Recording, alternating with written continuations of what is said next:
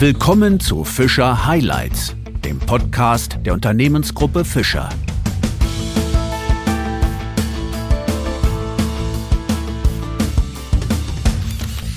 Zu einer neuen Ausgabe von Fischer Highlights begrüße ich Sie sehr herzlich. Im Himalaya auf über 5000 Metern Höhe ein Biwak zu bauen, das klingt nach einer gewissen Herausforderung. Für Ralf Ohnmacht ist das aber keineswegs Neuland. Er baut sogenannte Polybiwaks aus Aluminium für Menschen, die in den Bergen in Not geraten sind. Das war aufgrund eines starken Erdbebens im Jahr 2015 im Himalaya der Fall. Seine Bauten schützen Mensch und Maschine aber auch vor extremen Temperaturen oder vor Stürmen. Biwaks baut er übrigens eher nebenbei, denn hauptberuflich leitet der 45-Jährige ein Ingenieurbüro für Maschinenbau und Verfahrenstechnik in Wien. Über seine Biwakbauten spreche ich jetzt mit ihm. Mein Name ist Wolfgang Pott. Herzlich willkommen bei Fischer Highlights, Herr Ohnmacht. Vielen Dank für die Einladung und Ihr Interesse. Herr Ohnmacht, lassen Sie uns zunächst noch einmal kurz in die Vergangenheit blicken, in das Jahr 2019. Damals haben Sie im Himalaya in Nepal ein Biwak errichtet. Warum dort? Äh, das ist eine längere Geschichte deren Grundstein bereits 2015 gelegt worden ist. Äh, die Projektinitiatoren, die habe ich zu dem Zeitpunkt noch nicht gekannt. Äh, die waren, die haben sich getroffen in Nepal nach dem schweren Erdbeben und haben gemeinsam diese Idee entwickelt. Einerseits war das äh, Joe Einwaller, ein Geschäftsmann und Nepal-Freund aus Innsbruck und Stefan Keck, ein Extrembergsteiger. Äh, die waren beide in diesem sehr schwer getroffenen Gebiet äh, Rolwaling in Nepal. Das grenzt an das Kumo-Gebiet an, das man, das man kennt über, über Everest-Trekkings äh, das touristisch sehr gut ausgebaut ist. Und das Rolwaling-Gebiet ist das Gegenteil. Ja. Es, ist, es ist ursprünglich äh, verarmt touristisch quasi nicht erschlossen. Und zwischen diesen Gebieten gibt es einen Pass, den Drashilapsa Pass. Und dieser Pass ist die Verbindung äh, nicht nur für Menschen, sondern auch für, für Tourismus und, und äh, wirtschaftliche Tätigkeiten der lokalen Bevölkerung. Also ein, ein wichtiges Verbindungsstück ja, in eine, in eine, wenn man so sagen will, bessere Zukunft für dieses Tal oder Zukunftsaussichten. Dieser Pass ist sehr gefährlich und äh, daher kam die Idee, irgendwo, wo es möglich ist, an diesem Pass ein Biwak aufzubauen, um die Überquerung quasi abzusichern.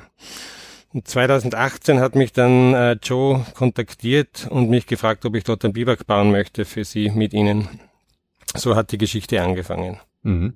Wir müssen vielleicht unsere Zuhörerinnen und Zuhörer noch einmal kurz abholen. Bei diesem Erdbeben 2015 sind insgesamt 8800 Menschen ums Leben gekommen. Also auch eine furchtbar hohe Zahl. Ähm, und ähm, für das Biwak, was Sie äh, gebaut haben. Was hat das mit dem Erdbeben am Ende zu tun gehabt? Wollten Sie dort dann die wirtschaftliche Verbindung zwischen verschiedenen Tälern aufrechterhalten? Also konnten dort Menschen unterkommen und Zuflucht suchen, die von einem Tal ins andere unterwegs waren? Oder wie kann ich mir das vorstellen? Der Zusammenhang ist mehr indirekt zu sehen. Äh, durch das Erdbeben ist die Aufmerksamkeit in diesem Gebiet auf dieses Gebiet und äh, die Situation dort, die generelle Situation dort äh, in die Medien gerückt und, und einfach größer geworden. Äh, und durch das Erdbeben, durch diese gewaltigen Schäden ist die sowieso schon äh, beeinflusste, also durch, durch die schlechte wirtschaftliche Situation dort verarmte Bevölkerung noch härter getroffen worden. Und diese Aufmerksamkeit hat dann dazu geführt, dass Überlegungen gestartet haben, wie können wir für die Zukunft etwas tun für dieses, für dieses Tal. Und dadurch ist indirekt die Verbindung entstanden, aus dieser Katastrophe heraus, sich zu überlegen, wie können wir die Logistik dorthin verbessern, wie können wir die Möglichkeit, dieses Tal zu begehen, verbessern. Und dadurch ist dann die Idee entstanden, einfach diese Passage zu sichern, so dass einfach mehr Menschen, sei es für Jobtätigkeiten der lokalen Bevölkerung im, im benachbarten Gebiet oder umgekehrt auch für Tourismus, für, für Trecker dieses Gebiet zu erreichen, einfach diese Möglichkeit zu verbessern und sicherer zu gestalten. Mhm. Wie viele Menschen passen in ein solches Biwak? Wie groß kann ich mir das vorstellen? Dieses Biwak hat eine Innenraumfläche, also es ist ein achteckiger Raum in, in Grund- und Aufriss, also ein 24 Eck, äh, und hat eine, eine Wohnfläche, wenn man so sagen will, von circa 22 Quadratmeter. Das heißt, je nach Einrichtungsvariante, das kann man natürlich unterschiedlich gestalten, können dort bis zu 15 Menschen auf jeden Fall unterkommen.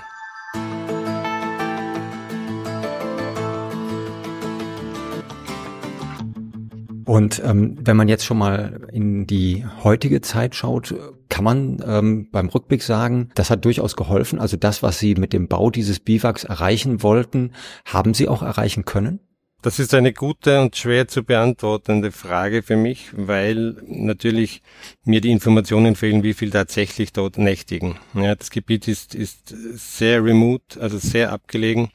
Äh, es ist das schwerste Pass, das, die schwerste Teilstück äh, auf dem 1500 Kilometer langen Great Himalayan Trail.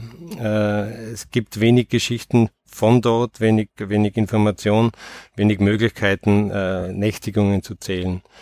Aus den Quellen, die ich habe über, über meine Beziehungen und Kontakte nach Nepal und, und in dieser österreichischen Nepal-Szene, es ist de facto in Verwendung. Es gibt immer wieder Posts und Bilder und Meldungen, äh, das einfach zeigt, dass das Biwak verwendet wird. Hauptsächlich von, von, hauptsächlich von den Trägern, von den Guides, also von der lokalen Bevölkerung, die meistens in der Überzahl ist bei solchen Drecks, weil sie Essen und Verpflegung für die Trekking-Touristen äh, trägt. Das heißt, die Touristen schlafen meistens dennoch in Zelten, äh, wenn das Wetter und die Bedingungen gut sind. Und das Biwak wird quasi als sichere Station verwendet zum, zum Kochen, zum Schutz bei schlechtem Wetter für alle natürlich und auch als Schlafgelegenheit für die, für die Sherpas und Guides, die meistens in der Überzahl sind. Äh, nebenbei ist die Trekking-Saison sehr kurz, das heißt, der Hauptnutzen gilt de facto der Bevölkerung, die zu jeder Jahreszeit, sofern möglich, von den Schneeverhältnissen äh, in das Kumbo-Gebiet zurückgehen wollen bzw. müssen, um Geld zu verdienen. Also ich gehe davon aus, dass das Biwak äh, stark benutzt wird, aber Zahlen kann ich dazu leider nicht nennen. Aber das hört sich ja auf jeden Fall so an, auch aufgrund Ihrer Vorerfahrungen und der ganzen Planungen, im Grunde ja Jahre im Voraus, ähm, dass das durchaus Sinn macht, dort ein solches Biwak aufzubauen. Wir haben auch auf unserer Internetseite fischer.group äh, verschiedene Fotos von diesem Biwakbau veröffentlicht und wenn man sich das ansieht, dann meint man eigentlich, man ist auf dem Mars. Also es ist fast unvorstellbar, in einer solchen Region so etwas zu errichten.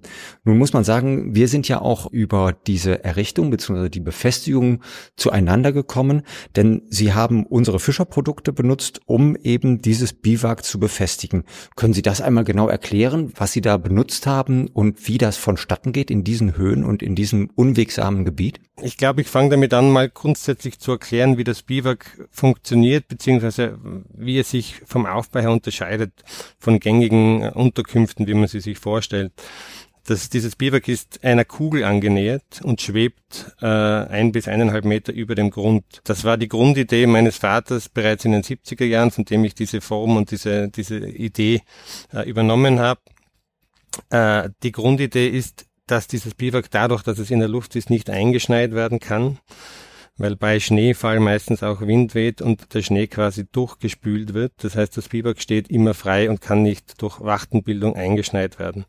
Das zweite Grund für die Form ist ist äh, die Windangriffsfläche natürlich, also der Widerstand, der natürlich extrem gering gehalten werden soll, damit die Stabilität äh, der Verankerung auch dementsprechend wenig belastet wird. Das heißt, diese Kugel schwebt im Raum sozusagen und um das Ganze zu fixieren, benötigt es ein Fachwerk, also eine Verbindung zwischen diesem, diesem 24-eckigen Bau und dem Fels darunter.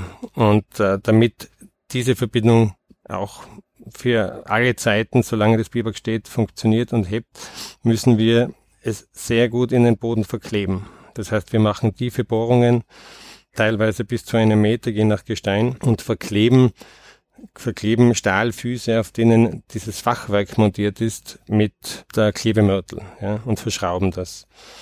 Man muss sich auch vorstellen, um, um die Wichtigkeit da noch zu betonen, dieses Biwak ist schwer zugänglich. Und Aluminium und Stahl und Stein halten sehr lange. Das heißt, äh, es ist davon auszugehen, dass das Biwak sehr lange stehen wird. Äh, es darf unter gar keinen Umständen jemals dazu kommen, dass die Klebeverbindungen nicht mehr halten oder erodieren. Das würde bedeuten, dass Menschen Sicherheit suchen in einem, in einer Unterkunft und gleichzeitig sich in Gefahr begeben, wenn sie sie betreten. Daher ist das Material, das wir für diese Verbindung zwischen Gewindehülsen und Stein wählen, außerordentlich wichtig.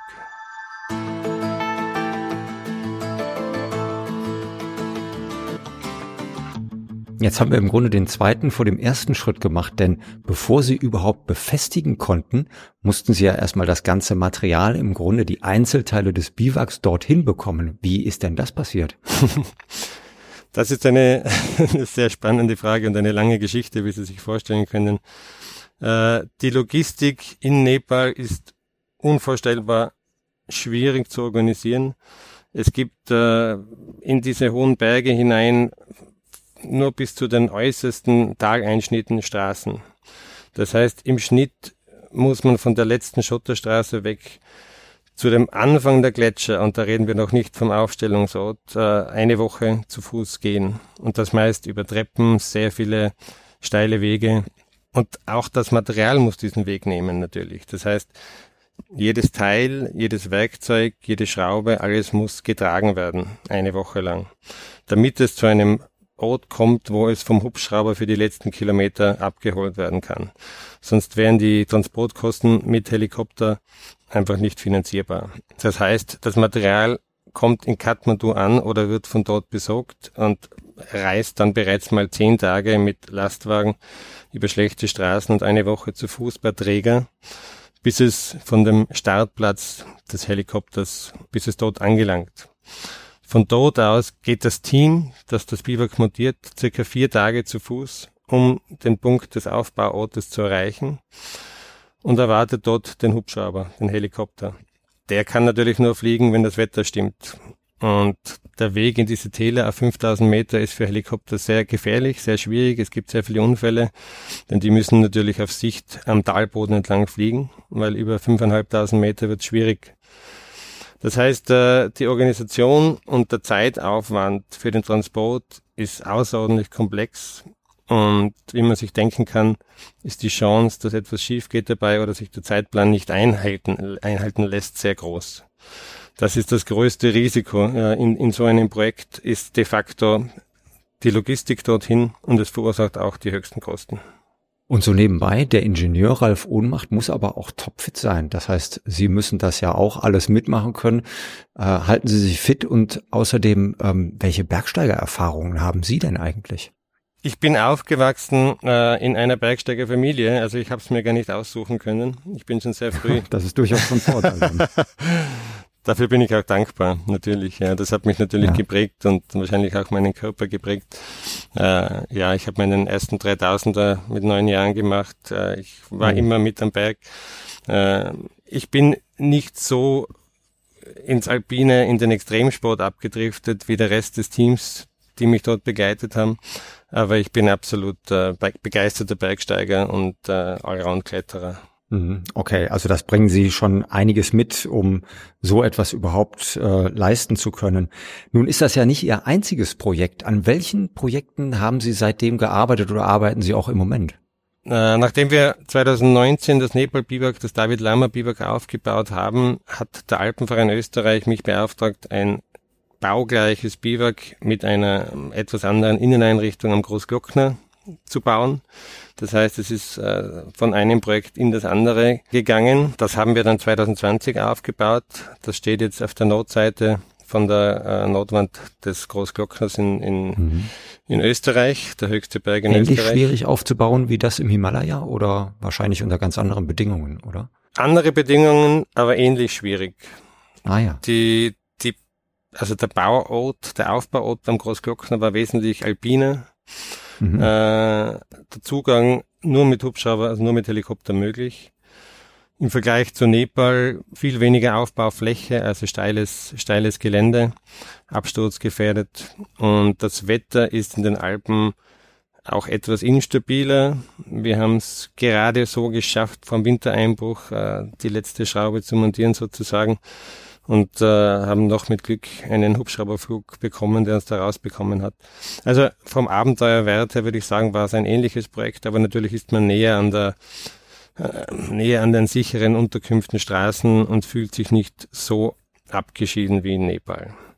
Die mhm. Höhe ist natürlich auch ein, ein, ein, ein Faktor in Nepal. Ja. Also von dem ursprünglichen Aufbauteam ist mehr als die Hälfte bereits wieder abgestiegen, bevor die Biwakteile angeflogen werden konnten. Es war eher die menschliche Problematik der Höhe und des Wohlfühlens ja, und dort tagelang zu verharren oder verharren zu können und zu wollen, bis ein Hubschrauberflug möglich wird, hat viele ähm, überfordert oder zumindest an die Grenzen gebracht.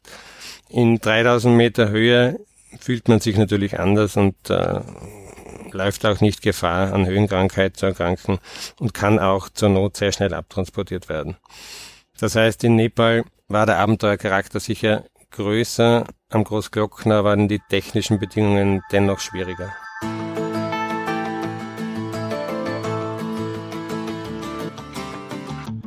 Sie werden wahrscheinlich bei all diesen Projekten möglichst wenig dem Zufall überlassen wollen. Nichtsdestotrotz gibt es da noch Verbesserungspotenzial in dieser Realisierung bei der, beim Aufbau eines Biwaks? Ich glaube, das Verbesserungspotenzial ist äh, sehr groß natürlich.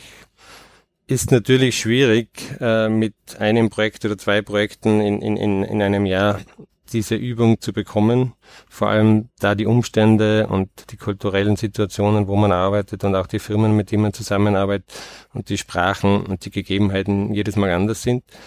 Ich würde sagen, dass die Logistik für einen Auf, für einen Biwak-Aufbau äh, einerseits kostenmäßig und auch von der von der Importanz, also von der Wichtigkeit her nicht vergleichbar, also unüblich hoch sind im Vergleich zu anderen Bauprojekten. Denn man muss sich vorstellen, wenn in Nepal ein Bohrer fehlt, ein wesentlicher oder ein Teil fehlt, dann kann das dazu führen, dass man das Projekt abbrechen muss. Und ein Projekt in dieser Höhe abzubrechen bedeutet, dass es unter Umständen auch nicht mehr finalisiert werden wird, denn die Kosten für einen neuerlichen Zugang mit allen technischen Mitteln, Team, Personen, Verpflegung und Helikoptereinsatz äh, einfach das Budget sprengen würden. Das heißt, man darf nichts vergessen. Das ist einfach das Wichtigste zu lernen und man braucht ein gutes Team. Man braucht Leute, auf die man sich verlassen kann. Diese zwei Dinge sind wahrscheinlich die wichtigsten Faktoren. Mhm. Wobei gute Vorbereitung natürlich äh, selbstredend ist, ja. Da haben Sie wahrscheinlich ja schon viel, viel Erfahrungen mitgebracht, möglicherweise auch für die nächsten Projekte. Was steht denn an in der nächsten Zeit bei Ihnen? Derzeit bin ich sehr eingedeckt mit energietechnischen äh, Projekten seit der Energiekrise sind natürlich äh, diese Anforderungen oder diese Projektanfragen in der Energieeffizienz auch in der Industrie äh, haben extreme Wichtigkeit bekommen. Ich bin mit meinem Ingenieurbüro in hauptsächlich bei Biomassekraftwerken für die Effizienzsteigerung und für die Optimierung von, von den angeschlossenen Fernwärmenetzen zuständig und habe da momentan sehr viel zu tun. Eine Biwakschachtel ist derzeit nicht geplant, aber wir sind seit dem Projekt in Nepal natürlich dabei, mit, äh, mit Partnern in Nepal weitere Biwaks zu initiieren. Es besteht dort großes Interesse daran. Allerdings, wie man sich vorstellen kann, ist die Finanzierungsfrage und die, und die Umsetzung natürlich nicht leicht zu organisieren. Da sind wir weiter dran, aber, mit, aber im Moment bin ich mit energietechnischen Optimierungen beschäftigt. Das heißt sozusagen in Ihrem zweiten Leben, in Ihrem zweiten Berufsleben sind Sie gerade aktiv. Genau. Sie arbeiten ja auch für Non-Profit-Organisationen wie etwa Ärzte ohne Grenzen. Ist das, was Sie in Nepal getan haben, lief das über eine solche Non-Profit-Organisation oder ähm, inwiefern kann ich mir die Arbeit vorstellen? Das, was wir in Nepal getan haben, äh, war sehr verschieden zu dem, zu der Art und Weise, wie Organisationen wie Ärzte ohne Grenzen oder SOS Kinderdorf arbeiten. Das sind sehr, sehr große Organisationen, die sind sehr gut organisiert. Die haben in jedem Land ihre Organisationen, ihre Lokalen, sind super vernetzt. Dort äh, ist die Logistik quasi vor, vorbereitet. Das heißt, äh, in, in, in unserem Fall war es umgekehrt. Äh, eine kleine private Hilfsorganisation aus Tirol namens Nepal Hilfe Tirol von Josef Einwaller hat das Projekt initiiert. Eine lokale Organisation in Nepal hat das Projekt äh, offiziell dort gehandelt. Dreamers Destination in Nepal. Das heißt, wir haben keine, keinen Schirm gehabt, unter dem wir arbeiten, sondern das war eine multiorganisatorische Kleingruppe, die dieses Projekt einfach als private Initiative initiiert hat. und auch umgesetzt mhm. hat.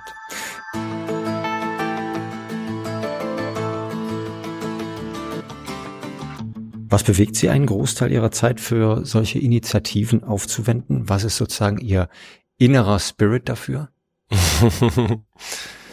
ich würde es mal so beantworten. Es ist ja nicht, man arbeitet ja nicht umsonst. Es, es gibt verschiedene Währungen für End- oder Belohnungen. Wenn ich meine Zeit und Fähigkeit unentgeltlich für eine gute Sache widmen darf, dann ist das keine verlorene Zeit, sondern dann ist das für mich mehr ein Privileg. Natürlich ist die Leistbarkeit solcher Tätigen ein Thema, Tätigkeiten ein Thema. Ja, man muss es sich leisten können, für einen gewissen Zeitraum unentgeltlich zu arbeiten. Und um das zu ermöglichen, habe ich diesen Spagat zwischen Tätigkeiten in der Privatwirtschaft, in der Industrie, Consulting-Tätigkeiten, Engineering-Tätigkeiten auf der einen Seite und die Möglichkeit, der Freiraum sozusagen auf der anderen Seite solche Projekte umzusetzen. Für mich ist das relativ, geht das relativ gut, aber mein Respekt gilt wirklich den Menschen, die wie auch jetzt in der Türkei unermüdlich und permanent unterwegs sind auf der Welt, um nach Katastrophen Soforthilfe zu leisten. Ich mache das sozusagen, wenn man will, teilzeitmäßig, diese Projekte. Andere Menschen verbringen ihr gesamtes Leben damit zu helfen. Ich finde, Herr Ohnmacht, das ist ein gutes Schlusswort. Dem ist nicht mehr viel hinzuzufügen. Vielen Dank für Ihre Einblicke in die besondere Welt des Biwakbaus an außergewöhnlichen Orten und damit in eine Welt, die den meisten von uns ja für immer verschlossen bleibt. Wir von Fischer werden auf jeden Fall weiterverfolgen, wo überall auf der Welt Sie künftig aktiv sein werden und wir werden ganz bestimmt den Kontakt halten. Vielen Dank für Ihren Besuch bei Fischer Highlights, Herr Ohnmacht. Vielen Dank ebenso für die Einladung. War mir eine Freude.